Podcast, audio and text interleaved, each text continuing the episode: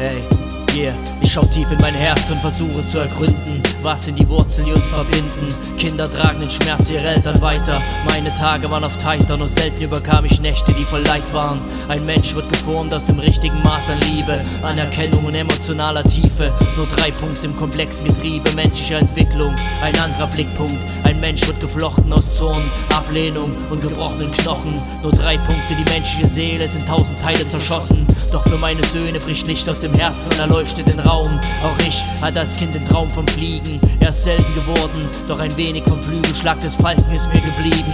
Heute träume ich von Frieden und einer Welt, in der sich Menschen die Hand reichen und nicht die Händler des Todes Konflikt entscheiden. Blutlachen verbleichen, doch Gottes vergessene Kinder bleiben.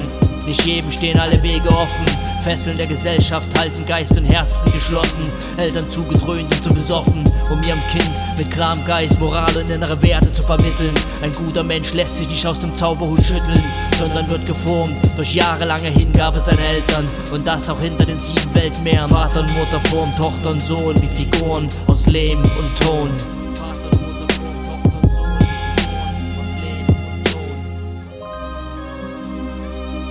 Sehe das Verständnis für die Empfindung anderer als Gabe meiner Mutter. Und heute tanzt ein Gott durch mich, als wäre mein Name Zarathustra. Der die stärkste Faust zerschellt in einer Außenwelt, die von Liebe geprägt ist, auf dass dies mein Weg ist und wer dies vergisst, der lebt nicht. Was die Welt bereichert und schöner macht, liegt in jedem schon verborgen. Und ich muss diese Energie aus mir ziehen und leg dafür heute den Grundstein. Auf dass dies mein Weg ist und wer dies vergisst, der lebt nicht.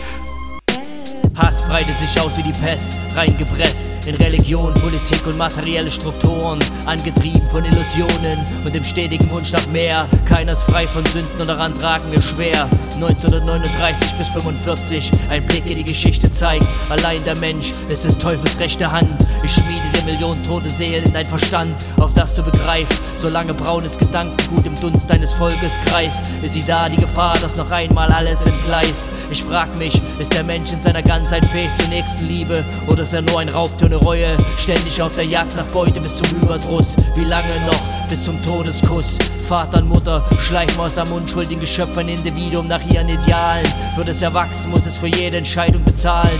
Wird es geschlagen, schlägt es zurück, bekommt es Hass gepredigt, ist es zur Liebe nicht fähig und fühlt nur den eigenen Schmerz. Der Schmerz der anderen berührt nicht sein Herz. Egal welche Maske dich schmückt, ohne Liebe im Herzen läufst du gebückt. Also töte die bösen Dämonen, die deiner Seele wohnen und form sie neu wie Figuren aus Lehm und Ton.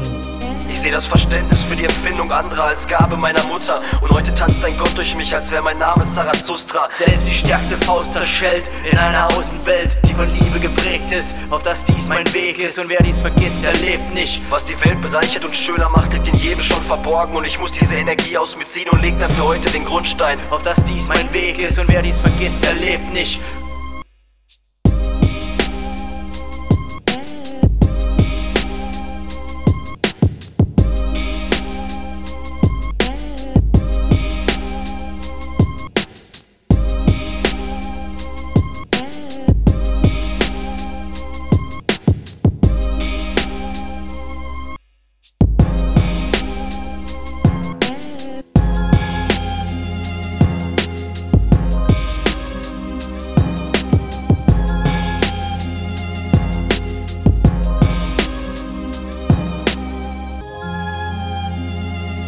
Was hast du?